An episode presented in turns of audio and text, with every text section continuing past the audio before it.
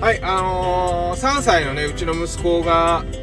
ペラペラペラペラよく喋るようになったんですよね。まあ3歳ぐらいになるとみんなね、そうなのかなって気がするんですが、その言葉がね、すごく美しいんですよ、日本語が。なんか、こっちが本当なんじゃないかなっていうぐらい美しくて、例えば今朝なんかね、あの朝6時50分、まあ7時ぐらいに車乗るんですけどね、子供と一緒に保育園行くために。それで、つもね、あの最近日によるんだけど、フロントガラスが白くなってることあるんですよ。あの、朝梅雨っていうか、夜梅雨っていうかね。で、それを見てね、今日はなかったの。そしたら、今日は雨降ってないね、車前って言ったんですよ。あ、この白いの雨、雨っていうか水っていうことは知ってるんだなと。で、その時にさ、これなんて言うんだろう、あんと、この前、フロントガラスが白くなるやつ、なんて言うんだろうって聞いてさ、正しい言い方を、あのー、覚えた後に言おうとしたりとかしちゃうじゃないですか、つい大人って。だけど、そうじゃなくて、3歳の息子の場合はね、子供の場合は、その自分の中にある引き出しを引っ張り出してそれを組み合わせて伝える伝えたいっていうことがねまずは先行してるんですよね。いやこれってすごい美しいなと思ってなんかあの私は英語喋れないですけど海外行ってね英語喋れないから海外行かないとかねなんかそういう言語の壁っていうのは実は本当はすごく、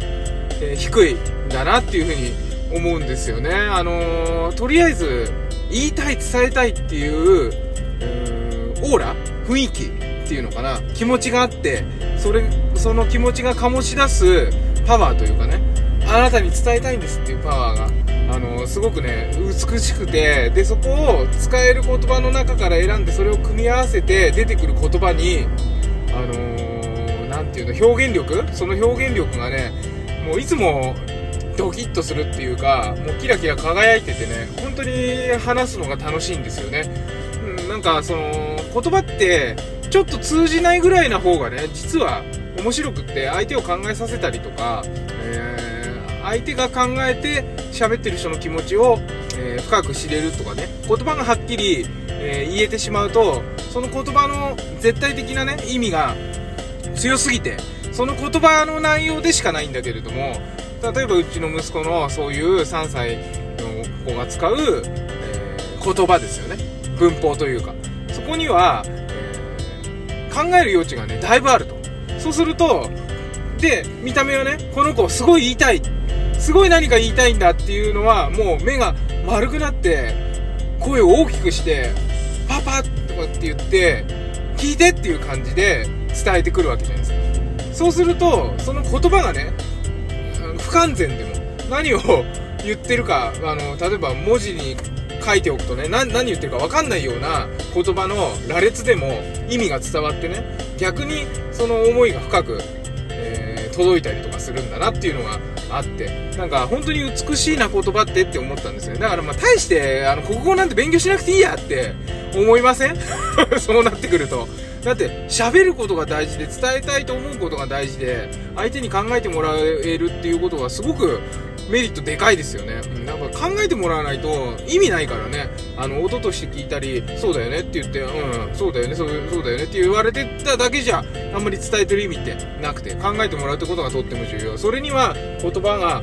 あの、ちゃんとね、言えてるとか、言えてないとか、あんまり関係ないということなんだと思います。あの、だってさ、文法とかさ、なんかそう、国語とかで習うけど、じゃあなんか300年前とかはどうだったのって言ったらそれはまた違うわけじゃないですか。っていうことは時代時代で変わっていく内容であって自然言語はそんなに何が正しいってことは一切ないと実は。誰かがこれにしようって決めただけっていうことですよね。そうなってくると、あのー、自分の国で生まれてね、えー、自然に覚えた言葉っていうのはそのまま喋ればいいんじゃないかな。あと海外行って英語英語を喋るんでも喋れなくてもなんとか知ってるね引き出しを引っ張り出してそれが3つしかないかもしれないけどそれで伝えればいいんだなっていう風にね思ったんでございますが こんなペロペロ喋ってよく言うよって感じですけど。まあいいか。まあそんな感じで、うん、なんかあの子供と話す時にねそういった感じで、えー、子供の言葉を聞いてみるととっても面白いし、えー、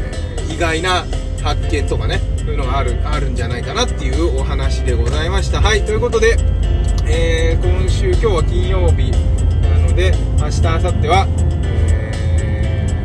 ー、お休みしますけれどもまた月曜日朝お会いしましょう。まああのなんかね突然思いついたら放送するかもしれないのでその時はお付き合いください。はいそれではまた、えー、今日も一日健やかにお過ごしください。バモくん子育てパパのトークトークエッセイでした。バイバイ。